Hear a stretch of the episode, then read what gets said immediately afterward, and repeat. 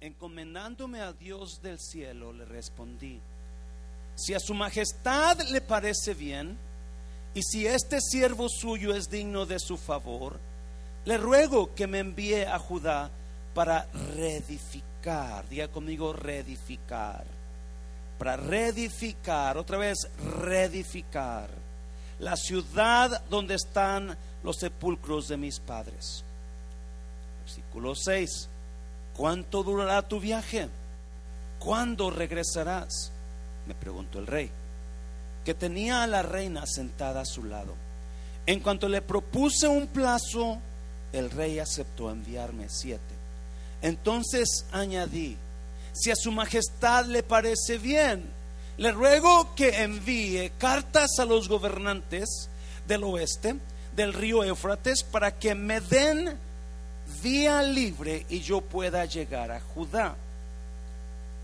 Y por favor, ordene a sus guardabosques, Asaf, que me dé madera para reparar las puertas de la ciudad del templo, la muralla de la ciudad y la casa donde he de vivir.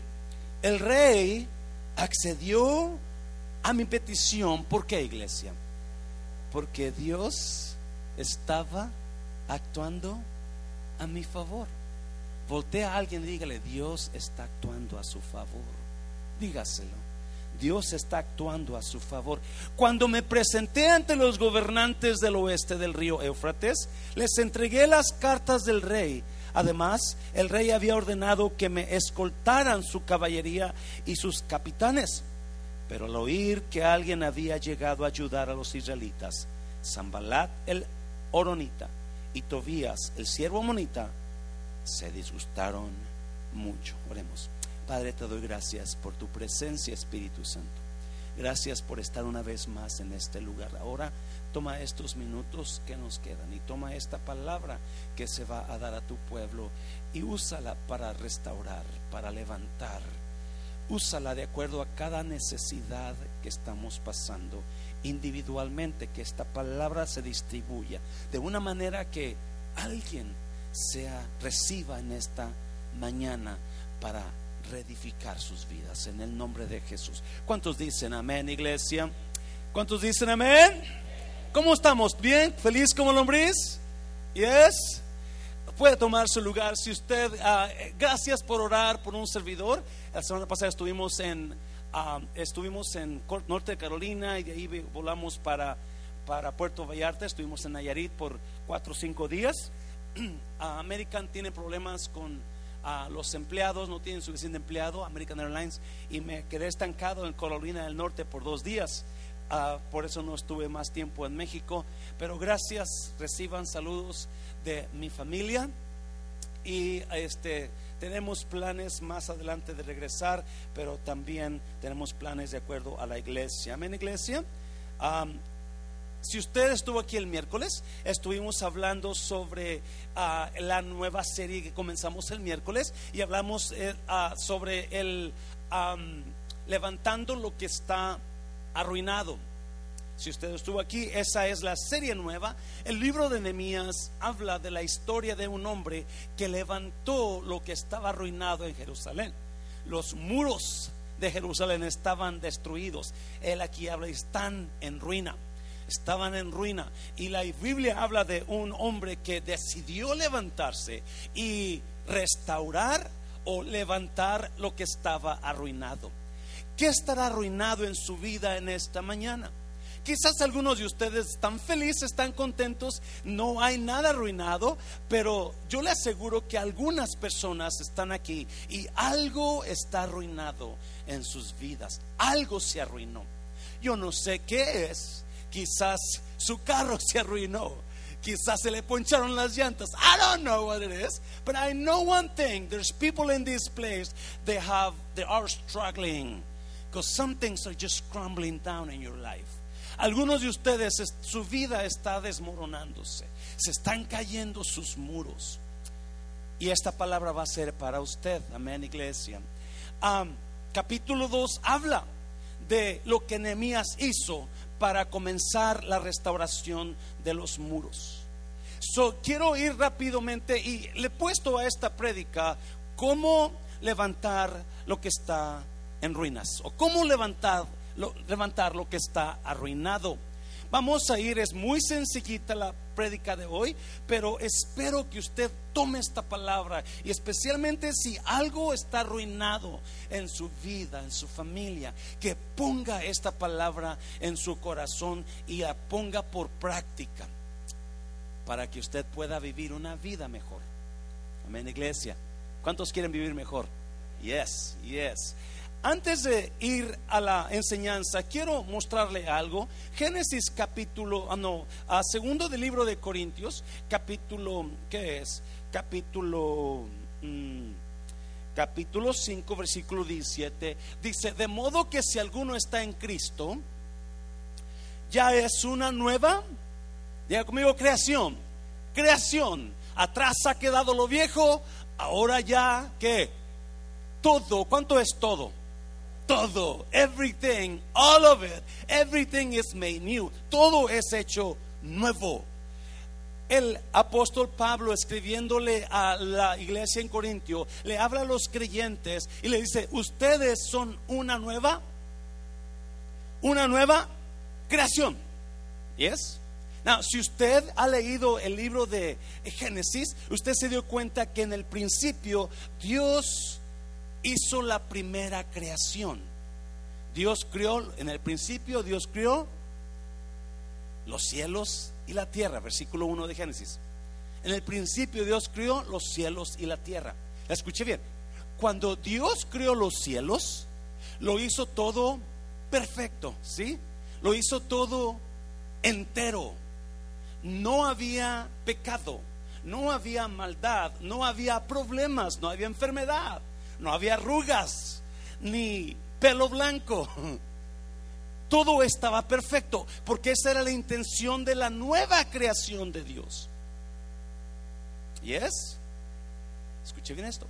Desde que Dios hizo la primera creación, ya no hubo ninguna otra nueva creación. ¿Hasta cuándo? Hasta que Cristo murió en la cruz. Gálatas capítulo 5, usted lo acaba de leer. De modo que si alguna persona está en Cristo, ya es una nueva creación. ¿Lo está leyendo conmigo? ¿Me está siguiendo?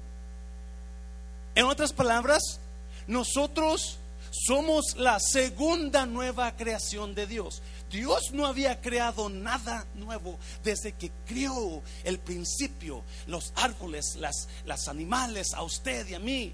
Esa fue la primera vino el pecado y lo destruyó todo. Pero cuando Cristo murió, automáticamente al poner nosotros la confianza en Cristo, nos hizo una, dígalo con fuerza, nos hizo una nueva creación. Y es iglesia. Now, otra vez, si somos una nueva creación, somos perfectos. No por nosotros, sino por lo que hizo Cristo en la cruz. Esa es espiritual. espiritualmente somos perfectos. ¿Sabe me está hablando? ¿Me oyendo? Espiritualmente nosotros no somos el borracho que usted es, el mentiroso que usted a veces dice, la chismosa que a veces... No, usted espiritualmente, usted es una nueva creación. Sí, me está ya me está agarrando. Now, pon otra Génesis capítulo 1, hay un versículo 27. Mira, luego dijo Dios, produzcan la tierra seres vivientes según su género, bestias y serpientes y animales de la tierra según su especie y fue así. Luego dijo Dios, produzca la tierra seres vivientes según su género. Y luego dice, bestias, serpientes, animales de la tierra, la, la, la, la, la, según su especie. La intención de Dios de la creación era que nosotros reprodujéramos otra creación de acuerdo a nuestra especie, de acuerdo a nuestro género. ¿Alguien me está siguiendo? Por ejemplo, las rosas siempre van a reproducir rosas. ¿Yes? Los caballos siempre van a reproducir caballos. Y los seres humanos siempre vamos a reproducir. Pastor, pues mi hijo parece un burro. no aprende nada. No, su hijo es un ser humano. No, note algo, por favor, note algo. Usted puede, mientras usted se mantenga con el humano y el humano, el animal con el animal, flor con flor, fruto con fruto, usted va a estar actuando de acuerdo a lo destinado por Dios, a lo establecido por Dios, reproduciendo lo que usted es. ¿Y es? El problema es que si usted, por ejemplo, en Nayarit, no sé, en otros estados de México, en Nayarit a veces juntan a una burra con un caballo. ¿Qué sale de esa unión? Una mula. No voltea a nadie cuando digo mula, por favor, no mira a nadie. No. Pregunta, ¿las mulas se pueden reproducir? No, ¿por qué no? Porque ya salieron de lo establecido por Dios. Ya no están en el mismo nivel que deberían de estar cuando Dios estableció. So, usted y yo somos una nueva creación. ¿Me está oyendo iglesia? Y como nueva creación vamos a reproducir nueva creación. ¿Por qué cree que sus hijos se parecen a usted? ¿Yes? No, si sus hijos se parecen al vecino, preocúpese. Pero si sus hijos se parecen a usted, uh, de la gloria a Dios. Amén, iglesia. ¿Ya? Porque, otra vez, los animales reproducen animales, las flores reproducen flores, los humanos reproducen humanos, los borrachos reproducen. Yes, ¿sabía usted eso? Las mujeres enojonas reproducen. ¿Alguien está oyendo? Va siguiendo eso. Mamá, si usted es enojona, ore por su hija para que no salga como usted. Yes. Eso es importante que entendamos por, por, qué dice, qué tiene que ver con esto. Usted y yo no somos personas destruidas. Usted y yo no somos personas destruidas. Nosotros somos una nueva creación. Y como nueva creación, nosotros vamos a reproducir nueva creación. ¿Me está oyendo? Hazlo fuerte, Señor. So, si en esta mañana usted siente que está destruido, usted siente que se está derrumbando todo, o quizás si en su mente, porque es, necesitamos tener un plan, necesitamos a saber lo que Nehemías hizo para poder reconstruir los muros. Acuérdese. ¿Por qué la importancia de los muros? Si usted estuvo aquí en miércoles, hablamos un poquito que vino Babilonia y atacó a Jerusalén años antes de Nehemías y destruyó los muros, destruyó las puertas y destruyó el templo de Dios. A los 70 años regresaron. El rey de Persa permitió que regresaran algunos los judíos, pero no todos regresaron. Y en ese grupo que regresó iban dos líderes, Zorobabel y Esdras. Zorobabel llegó primero y luego Esdras, perdón. Esdras llegó después y se llevaron como 50 mil judíos de dos o tres millones judíos que había. ¿Me está oyendo iglesia? So, so, so, so no todo mundo se fue, en otras palabras, se quedaron cómodos. Se quedaron cómodos cuando sabían que había algo en ruinas. Y es iglesia no quisieron lidiar con lo que estaba arruinado. Se quedaron muy a gusto así como estaban. So viene Nehemías. Y capítulo 1 habla de que en el mes de ah, en el mes de no, pero no, en el capítulo 1 habla de otro mes. El mes de ah, e, es el mes, es un mes, ya se me olvidó, como dice en hebreo. Pero ese mes significa diciembre. Kisliu, gracias. En el mes de Kisliu vinieron unos amigos de Nehemías y Nehemías les preguntó, ¿cómo está Jerusalén? ¿Cómo están los Kisliu significa noviembre y diciembre, vamos a poner diciembre para que no se confunda. So, vinieron y le dijeron a Nehemías, los muros están destruidos y la gente está en constante temor. ¿Por qué?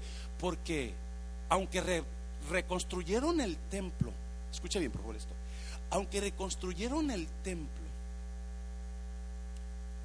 los muros no los pudieron reconstruir. Y para la gente de Jerusalén no podían vivir en paz, porque sin una ciudad sin muros era una ciudad constantemente en peligro, porque los muros detenían al enemigo. Los muros detenían, si alguien quería venir a atacarlos, los muros detenían al enemigo. So, So, no, la gente estaba en constante temor y miedo. No podían edificar nada de valor porque, ven, porque tenía miedo que el enemigo viniera y se los que. Porque los muros detenían a los enemigos, pero en este caso no hay muros. Y yo le estaba diciendo a la iglesia miércoles, y no, me recuerda ahora a las ciudades que están, que quieren quitar la policía. Y esas ciudades están creciendo en delincuencia y crimen. ¿Por qué? Porque sus gobernantes no quieren pagar a la policía, sus gobernantes no quieren quitar la policía y ahora esas ciudades están creciendo en delincuencia y ahora muchos de esos habitantes están huyendo de ese lugar por la delincuencia que hay, porque una ciudad sin muros es una ciudad sin policía. Una ciudad sin muros es una ciudad sin protección. So, sabe que su pueblo está en constante, en constante peligro, en constante preocupación, en constante temor. Y hay muchas personas que están así ahora en esta, porque no la situación que tiene sus, sus, vidas o matrimonios arruinados no los permite edificar nada de valor, porque enseguida el enemigo viene y les quita lo que están edificando de valor. Son muchas personas se quedan en la en una situación arruinada, dolorosa, preocupante.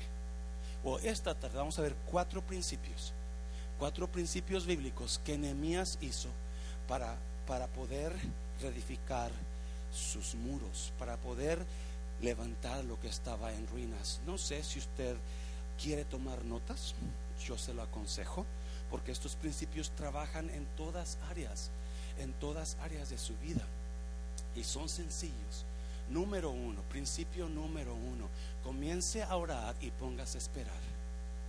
Yo le dije que era sencillo. Comience a orar. Si usted tiene una situación arruinada en su vida, algo se está cayendo o algo está caído y derrumbado, algo ya se, desmoronó todo.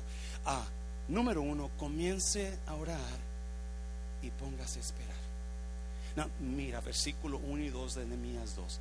Mira los versículos. Un día en el mes de Nisan del año 20 del reinado de Artajerjes, al ofrecerle vino al rey. Un día en el mes de Nisan, acuérdese, y no,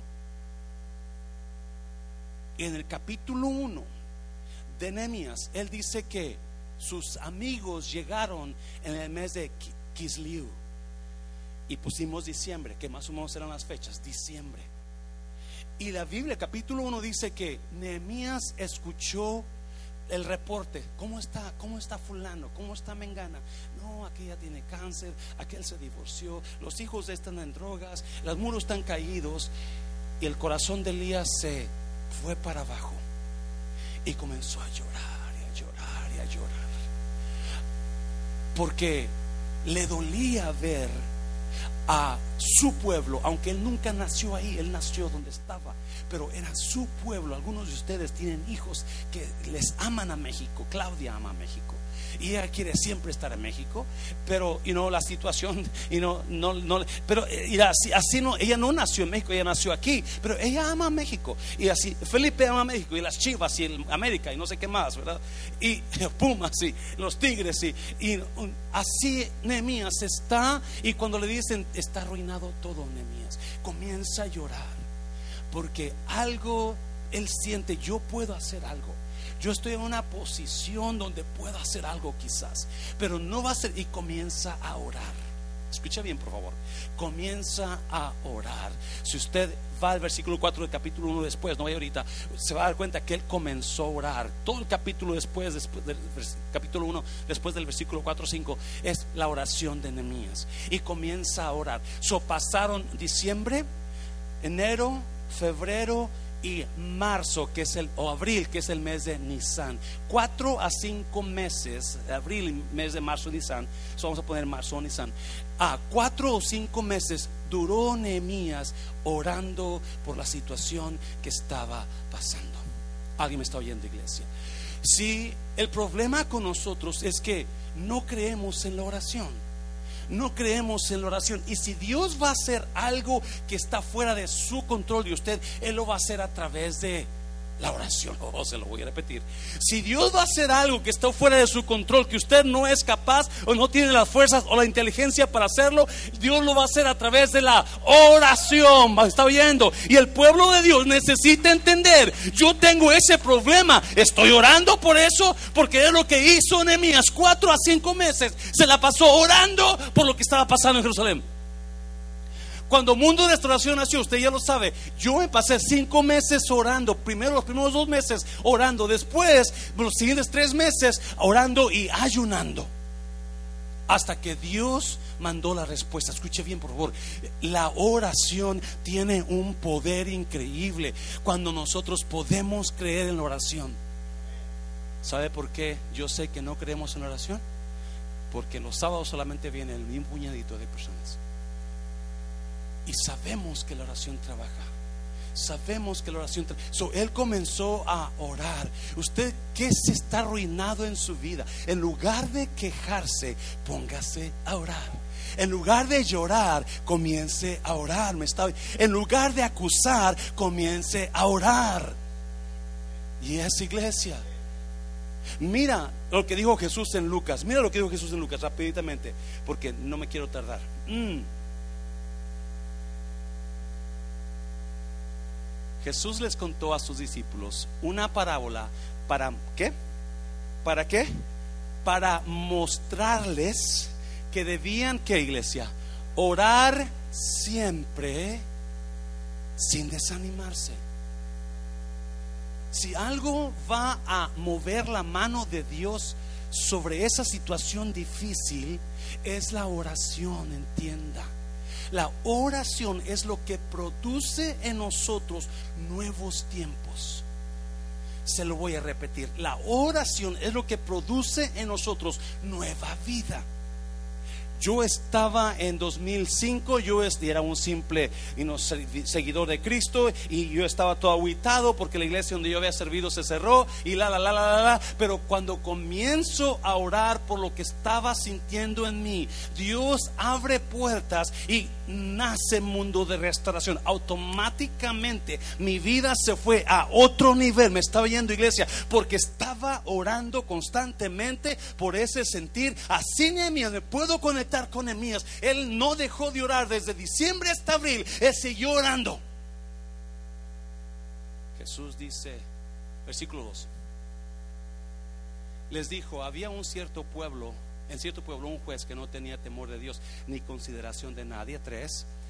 En el mismo pueblo había una viuda que insistía en pedirle, en pedirle, hágame usted justicia contra mi adversario. Cuatro. Durante algún tiempo él se negó, pero por fin concluyó, aunque no temo a Dios ni tengo consideración de nadie, cinco, como esta viuda no deja de molestarme, voy a tener que hacerle justicia. No sea que con sus visitas me haga la vida imposible. Seis. Continuó el Señor. Tengan en cuenta lo que dijo el juez injusto. Siete. ¿Acaso Dios no hará justicia a quienes? ¿A quién es, quién es escogido? ¿El Papa solamente? ¿Nomás el pastor? No, chiquito, usted es escogido de Dios. Me está oyendo. Usted tiene a Cristo, usted es escogido de Dios. No hará justicia a los escogidos que, que qué, que qué, que qué, que oran, que claman a Él. ¿Cuándo? Día y noche se tardará mucho en responderles. Note esta cosa. Se tardará Dios en responderles. Versículo 8 a la contracción. Les digo que sí les hará justicia. ¿Y qué? Y no se va a tardar oh, no obstante, cuando venga el Hijo del Hombre, encontrará fe en la tierra. Mucha gente dice, pues estoy orando a Dios y no me contesta. Mentira. Dios siempre contesta. Versículo 8. Les digo que sí les hará justicia, les va a contestar sin demora.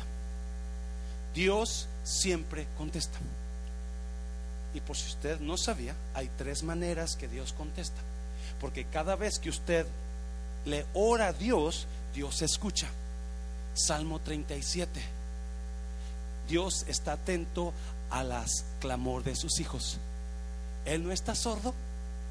Yo a Memo cuando me acerco a hablarle por aquí, le pone su traje para acá. Porque por un oído no escucha bien, tengo que no, Dios no es Memo, gracias a Dios. Porque él no está sordo. No, escuche bien. Dios le contestó a Enemías son muchas. La primera manera de contestar a Dios es sí. Ahí te va. Dios, vamos a hacer la iglesia. Sí. Yes. 12 de junio de 2005 comenzamos. Porque Dios dijo sí. La segunda manera que contesta Dios es ahorita no. Sí, pero ahora no. Los no de Dios usualmente son ahora no. Porque Dios escucha y responde. Pero quizás no sea el tiempo. Nehemías duró cuatro a cinco meses orando. Porque no contestó enseguida a Dios. Porque Dios va a hacer todo el tiempo perfecto. Cuando cerró la iglesia donde yo ayudaba, dos personas vinieron y me dijeron, porque yo era copastor, hermano, ¿por qué no sigue usted la iglesia? estaban tristes. dije, no, yo no soy llamado a dirigir esa iglesia. Y yo no sabía qué hacer. Yo, yo más era ayudante, pero yo no era el pastor. A los días alguien más me dijo, ¿por qué no sigue usted? ¿Por qué no junta a la gente y sigue la iglesia? Pero a los ocho, nueve meses después, Dios dijo, adelante. Porque Dios contesta con un sí o con un ahora no. O la tercera, yo tengo mejores planes que esos. Sí, muchas veces pensamos, Dios me contestó, Dios no me No, porque esos eran buenos, no eran buenos planes, pero Dios tiene mejores planes. So dijo, no, porque lo que tengo es mejor para ti. Aleluya. Jesús dijo, no se va a tardar. Tú sigue orando, me estoy yendo iglesia. ¿Cuántos de ustedes están orando por la situación que están pasando? Porque si usted nota eso, al final del versículo 8, pero cuando el Hijo venga, el Hijo del Hombre venga, encontrará fe en la tierra. Esa es la clave. Jesús hablando. La gente no ora porque no cree que va a pasar.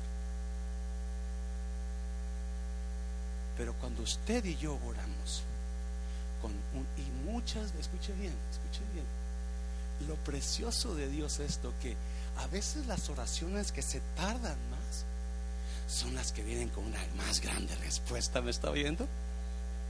A veces no, no, no miramos la situación rápida. Nehemías duró cuatro o cinco meses, un servidor duró como ocho meses, no, como seis meses. Pero hay veces que hay, hay situaciones que duran años. Y cuando duran años es porque lo más grande el esperar, lo más grande la respuesta. Me está oyendo, iglesia. Oyes, ¿qué pasó con, con, con, con, el hijo de Sara y Abraham? Con Isaac. Era Isaac, ¿verdad? Se me olvidan los nombres. ¿Qué pasó con él? Duraron años y años pidiéndole a Dios hasta que por. Y Dios les mandó uno porque Abraham hizo algo choco por ahí, pero ese no era. Pero cuando viene Isaac, valió la pena esperar. ¿Me está viendo? ¿Qué pasó con Zacarías y su esposa Elizabeth? Ellos estaban ancianitos. Y de repente un día, cuando Zacarías estaba ministrando como sacerdote, se le apareció el ángel y le dijo: Tus oraciones han sido escuchadas. ¿Cuáles oraciones? Ya estoy como 90 años. ¿me está Porque Dios, para lo más grande, Él espera, lo más grande es la respuesta. Y les dio a Juan el Bautista, ¿me está oyendo iglesia?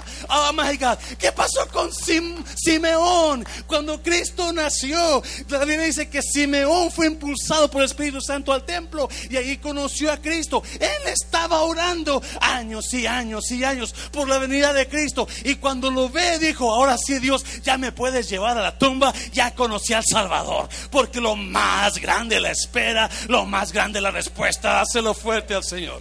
Oh God. Oh, número dos, número dos, vamos rápido, vamos. Número dos, gánese la confianza de Dios. Me encanta esto. Usted puede orar hasta que esté azul.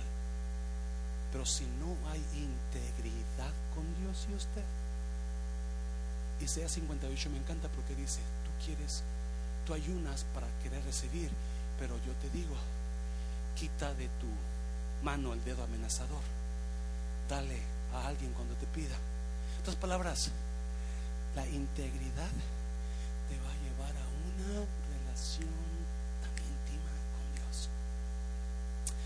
Mira, versículo, gánese la confianza de Dios. Si usted leyó el versículo 1, ponlo otra vez, hijo, por favor. Versículo 1 dice que en el un día en el mes de Nisan, mientras yo le ofrecía el vino al rey. ¿Por qué le ofrecía el vino al rey? Porque Nehemías tenía una posición de gobierno. En el mes de Nisan del año 20 yo al ofrecerle vino al rey. Now, ¿qué era este el trabajo de Nehemías? Lo hablamos el miércoles. Él era el copero del rey. Él era el copero del rey. ¿Qué significa eso? Era la persona que guardaba la vida del rey. En otras palabras, todo lo que el rey tomaba, primero Nehemías lo tomaba. Todo lo que el rey comía, primero el rey, el, el lo comía. Porque así se aseguraba que nada estuviera envenenado.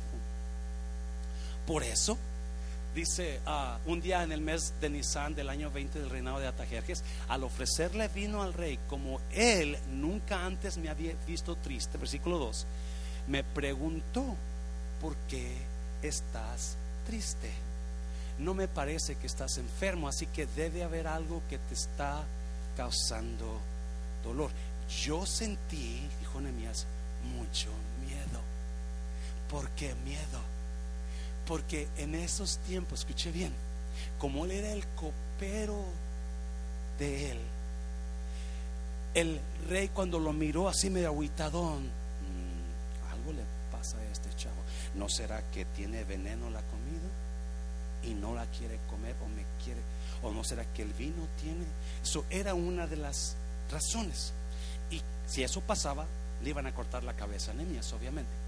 La otra razón en aquellos tiempos los reyes no permitían que nadie estuviera en su presencia con tristeza. Me encanta eso. Cada persona que estaba al lado del rey tenían que estar alegres y contentos. Porque para el rey, el rey decía, yo soy una persona de excelencia yo soy una persona que con mi pura presencia debo de emanar felicidad. ¿Por qué va a estar triste esa persona? ¿Me está viendo iglesia? ¿A alguien lo agarró. So, cuando el rey, cuando alguien estaba triste en la presencia del rey, automáticamente el rey se enojaba. ¿Y este qué onda? ¿Por qué trae la cara de caballo lechero? ¿Y no? Porque el, con el solo hecho en esos tiempos de estar en la presencia del rey hacía que los problemas de los demás se fueran. ¿Está bien? Yo no entiendo, yo no entiendo la gente que viene al final del servicio. Porque lo más estamos en la presencia del rey, más los problemas se van a ir. Lo más estamos en la presencia de Dios, más los problemas van a huir. Me está oyendo. Y yo no entiendo la gente que está como un caballo lechero, que está aquí enojado. Porque cuando está en la presencia del rey, cuando yo estoy en la presencia del rey, los problemas, wow, dáselo fuerte al Señor, dáselo fuerte. Oh God. So, por eso, por eso, Nehemías tiene miedo. Pero a la vez, escuche bien, porque él era el que guardaba la vida del rey, obviamente tenía que ser una persona de confianza. Y es iglesia. No podían poner a cualquier ahí en esa posición. Tenía que ser alguien que tuviera palabra ahí voy a estar, rey. alguien que fuera totalmente dependiente del rey. Que el rey dijera, yo puedo confiar en esta persona totalmente. De integridad, gracias hermano. ¿Alguien me está oyendo? El problema con nosotros que estamos en la presencia del rey, pero viene una situación difícil y comenzamos a faltar a la casa del Señor. Porque es que la situación es tan difícil. Oh my God, es que cuando la presencia del rey va a hacer que los problemas suyos me está oyendo. No, no, espéreme, espéreme un segundo.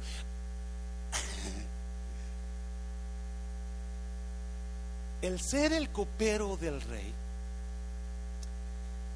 te obligaba. Tu responsabilidad era probar otra vez todo vino, toda soda, todo vaso de agua, toda comida. So, cuando venían las fajitas de res, este venía, yo me aviento la primera mitad, y después usted, esas tortillas hechas a mano, ah, no, me patate, ahí le va, y le dejaba quizás se comía las mayores y el rey los poquitos. El pescado viene a la parrilla que comí bastante de ese. Comí unas empanadas, a todo el mundo le digo, de ostiones frescas. Esas empanadas parecían que estaban hechas en el cielo, en Nayarit. En la orilla del mar ahí estaba el lugar. Todo eso, escúchame, porque hay un punto aquí. Nehemías no tenía problemas. Ah, pero, ¿qué tal si a mí, a mí, si una cosa a mí no me gusta, son los cueritos de puerco. Porque cuando estaba pequeño, alguien me dio cueritos de puerco y no los pelaron bien. Y todos los pelos estaban y se rasparon. y me dio una empachada que odié los cueritos de puerco y hasta la fecha. Los odio. al, si, a, si a le traían unos cueritos de puerco. Y le decía el rey, Nemías, pruébalo a ver qué, qué ondas. no, gracias, Nemías, hoy no, no rey, no, no, siento comer cueritos ahora. No podía hacer eso, me, está oyendo. No podía hacer eso, aunque no le gustara lo que iba a probar, tenía que comerlo. Aunque no le gustara lo que iba a tomar, tenía que tomarlo. Por eso era una persona de alta confianza. Y a veces Dios nos va a dar, no nos va a dar fajitas de res, nos va a dar cueritos de puerco que no me gustan y odio. Y nosotros es cuando digo, ah, no, Dios, ahí no entro, a eso no le entro, Dios. Y es el problema con muchos de nosotros, que no tenemos la confianza ganada de Dios, porque cuando tenemos la confianza, nos va a pasar por aquí y vamos a cruzar, nos va a pasar por allá y vamos a cruzar. Pero cuando decimos, no, Dios, eso no, eso no, a mí no, eso, eh, ahí, ahí no le llego yo ahí, Dios. No, no, tienes que, chiquito, porque es, la, es el confianzudo y mucha gente, oh my God, está pasando por cueros de puerco, cueros de víbora, cueros de ratón, y usted está echándole ganas porque sabe que Dios le está confiando y Dios le ha traído un montón de problemas, cosas que no le gustan a usted, pero usted está echándole porque dice, yo, yo soy, yo tengo la confianza del rey, oh my God, alguien me está viendo, dígame en esta mañana. Y hay muchas cosas que a mí no me gustan, pero tuve que personas que ganan la confianza del rey, vas arriba. Personas que dicen, no, ah, ah, no, no, mejor, mejor no, mejor dejo el ministerio, mejor me voy a otra iglesia, mejor. Entonces usted va a estar siempre en lo mismo. Pero cuando Dios le dice, yo te puedo confiar 100%, agárrate chiquito porque vas para arriba, dáselo fuerte, dáselo fuerte. Mira, Lucas, Lucas, pon ahí Lucas para que me entiendan rápidamente para que lo veamos rapidito. Mas el que sin conocerla hizo cosas dignas de azotes será azotado poco, porque a todo aquel a quien se haya que dado mucho, ¿qué más? Mucho se le demandará y al que mucho se le haya confiado, más. Pastor, ¿por qué estoy pasando? Apenas salí de una. Porque Dios le quiere dar más. Pastor, es que Dios le quiere dar más. aguante, aguante, me está oyendo iglesia. O dígale a alguien, Dios te quiere dar más. Si conoce a alguien, dígale, Dios te quiere dar más. Y si usted está pasando por fuerte ataque, Dios le quiere dar más. Me está, dáselo fuerte, dáselo. Oh, God. Oh. Uh, número 3, número 3. Oh, ya termino. Número 3, capítulo todo, versículo 3 al 6, establezca una meta y póngale fecha.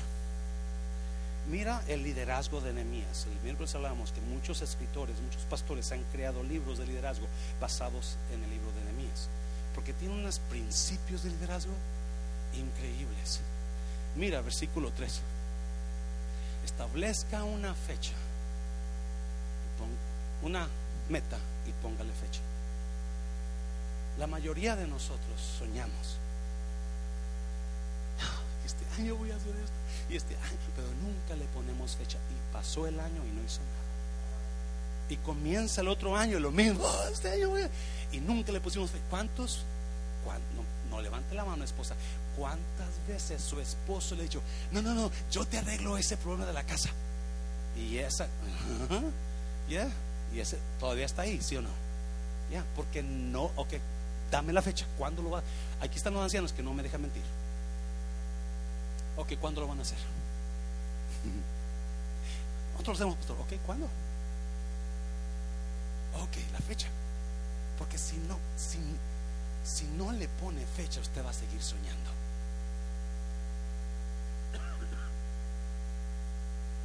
Mira, versículo 3. Y le respondí, que viva su majestad para siempre. ¿Cómo no he de estar triste si la ciudad donde están los sepulcros de mis padres se halla en ruinas con sus puertas, con sus midas por el fuego? Cuatro principios para levantar lo que está en ruinas. Número uno, comience a orar y comience a esperar el tiempo de Dios. Porque Dios siempre contesta las oraciones ya lo leo, tres maneras. Número dos, gánese la confianza del rey. ¿Cómo me la gano? Aguantando lo que estoy pasando ahora. ¿Me está oyendo? Comiéndose esos, esos cueritos de puerco con pelos, peludos. Aunque no le guste. Número tres. ¿Cuál es el número tres? Me olvidó establezca una meta y póngale fecha. Versículo 3, I'm sorry, gracias, mejor. ¿Cómo no estar si la ciudad donde están los sepulcros de mis padres se halla en ruinas con sus puertas consumidas por el fuego? 4. ¿Qué quieres que haga? la confianza de Dios sobre usted va a traer. Es más, hay una parábola de Jesús donde dice que un hombre recibió a un amigo en su casa visita a medianoche. A medianoche fue a hablar con el amigo de él. A medianoche, ¿qué quieres? Tengo visita y no tengo que darle de comer. Dame unos panes. No me estés dando guerra. Vete. Es noche. ¿Qué quieres? Hey, dame algo para que te largues.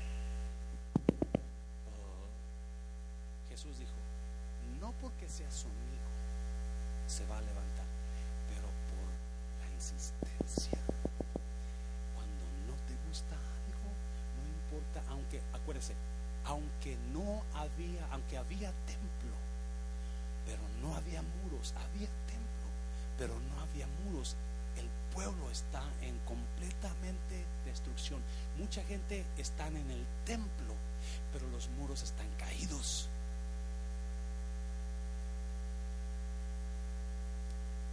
Y la confianza del rey sobre ti te va a llevar a otros niveles por eso cuando vengan las pruebas, no reniegue, no huya. Agradezca a Dios por lo grande que va a ser su resultado después. ¿Qué quieres que haga? Le dijo el rey. Qué bonito, ¿no? Cuando Dios te puede decir, ¿qué quieres, quieres que haga por ti? Jesús lo usó algunas veces. ¿Qué quieres que te haga? Porque ese es el Dios que servimos. El Dios que quiere verte a ti. Jesús una vez dijo, el ladrón vino para robar, matar y destruir, pero yo he venido para que tengan vida. Versículo 5. Le respondí, si a su majestad le parece bien, y si este siervo suyo es digno de su favor, le ruego que me envíe a Judá para reedificar la ciudad donde están los sepulcros de mis padres. Wow. Nehemías no solamente oró, pero planificó. Mira, versículo 6. ¿Cuánto durará tu viaje? ¿Cuándo, ¿Cuándo lo vas a hacer? ¿Cuándo vas a regresar? Me preguntó el rey, que tenía a la reina sentada a un lado. En cuando le propuse un plazo, el rey aceptó enviarme. No le dijo, ¿sabes qué? Déjame checar mi calendario.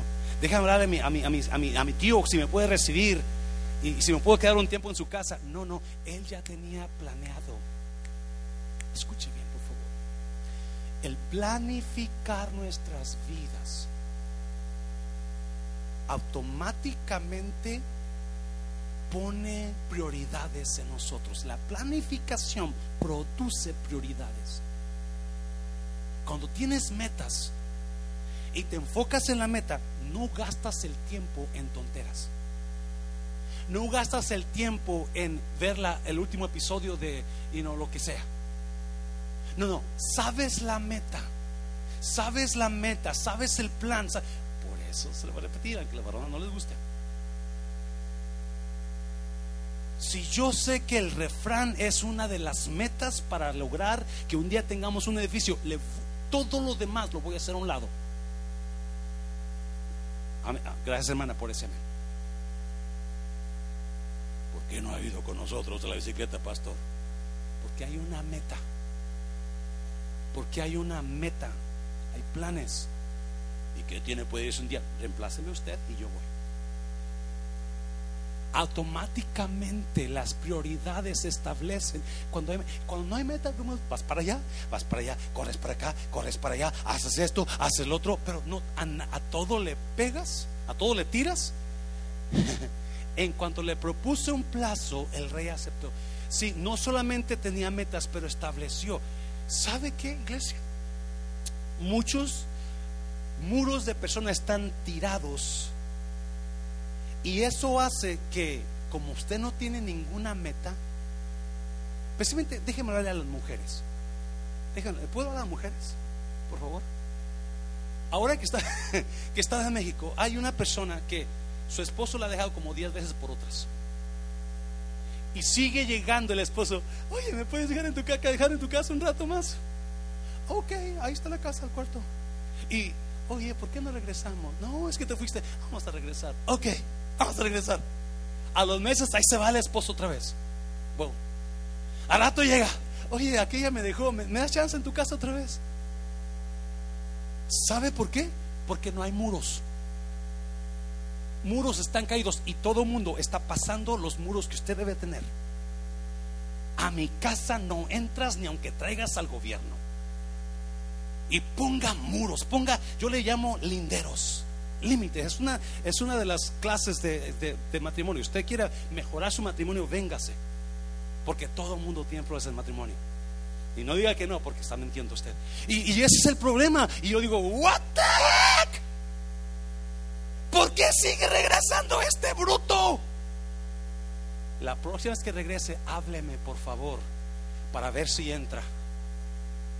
Los muros están caídos. No tienes su respeto de usted, su altura de usted. Se pone el límite. No, no, no, chiquito, no, no. Si quieres entrar otra vez a mi casa, tienes que dejar de violar los linderos. No cruces ese muro. No cruces ese lindero. Y te voy a dar cinco meses o seis meses. Y entonces si veo que es que quería andar con mi novia y tus diez hijos que tienes acá, tienes 50 años y andas con noviecitas y 10 hijos allá mendigando. I'm sorry, estoy hablando. Dame un abrazo fuerte, Señor, un fuerte, Señor. El rey le dijo, ¿cuánto vas a durar? ¿Cuánto vas a regresar? Y Nehemías ya tenía el plan y le dijo el plazo, esto va a ser. Iglesia, déjame decirte, estamos tratando de edificar algo con este lugar y el refrán, ¿me está oyendo? Por eso si me ve ahí sudando la gota gorda es porque hay una meta, hay una visión que no se me va a quitar. Ah, me está oyendo iglesia. Ponga esa meta y sígala hasta que la cumpla. Dáselo fuerte, Señor, dáselo fuerte. Ya, ya termino, ya termino, ya termino. Versículo 7, por favor. A, la número 4, número 4. Número 4. Actúe confiado en que Dios actúa a su favor. Mira los versículos. Mira lo, que sigue, versículo 7. Entonces añadí, si a su majestad le parece bien, le ruego que envíe cartas a los gobernadores del oeste del río Éufrates para que me den vía libre y yo pueda llegar a Judá. Lo está leyendo, iglesia. Primero le dice, me dejas ir. Y luego le dice, me das 11, 11 años, iba a durar el proyecto. 11 años. So, el rey dice, concedido. Y ahora le dice, ¿me, ¿me puedes dar madera? ¿Me puedes dar día libre? ¿Me puedes mandar los, los soldados conmigo para que no me... Eh, dale, versículo 8.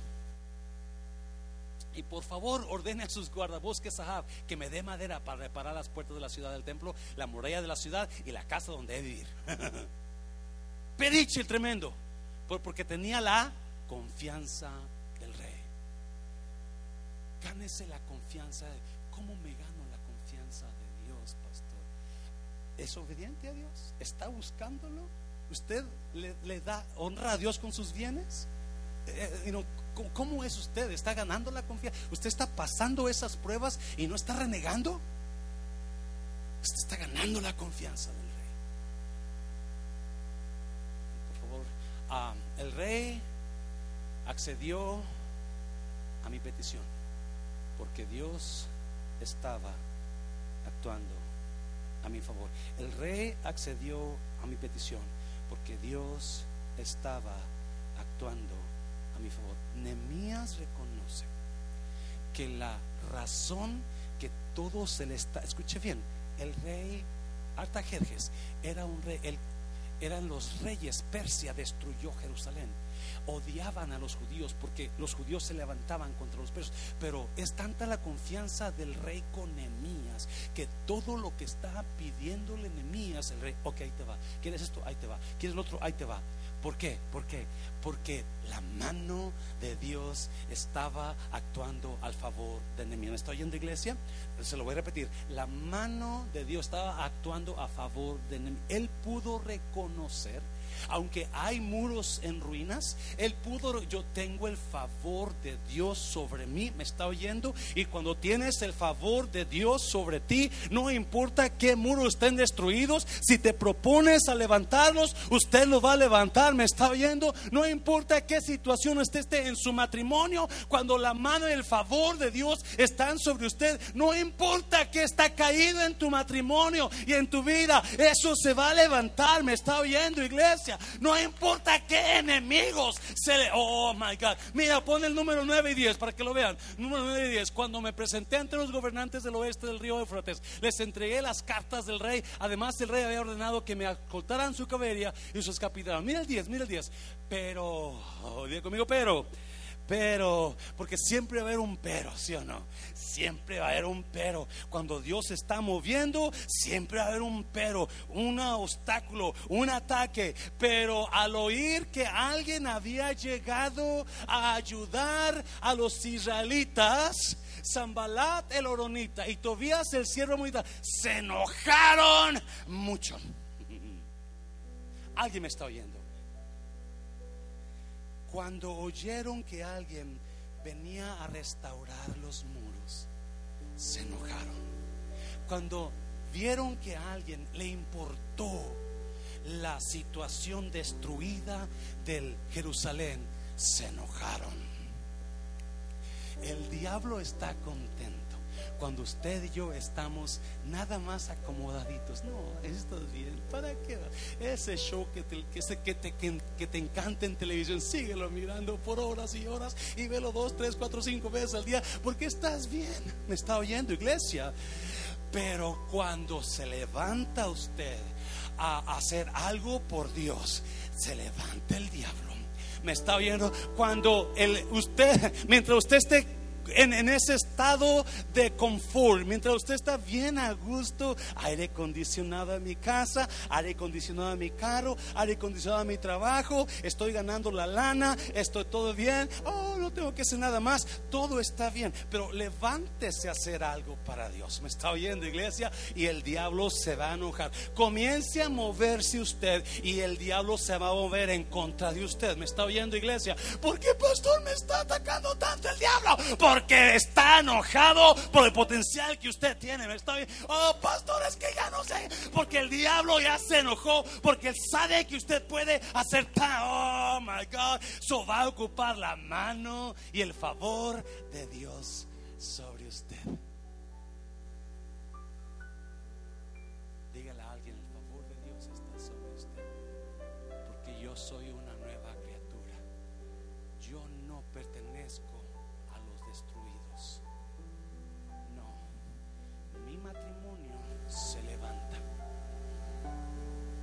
Van a estar las clases para que usted ayude a levantarlo.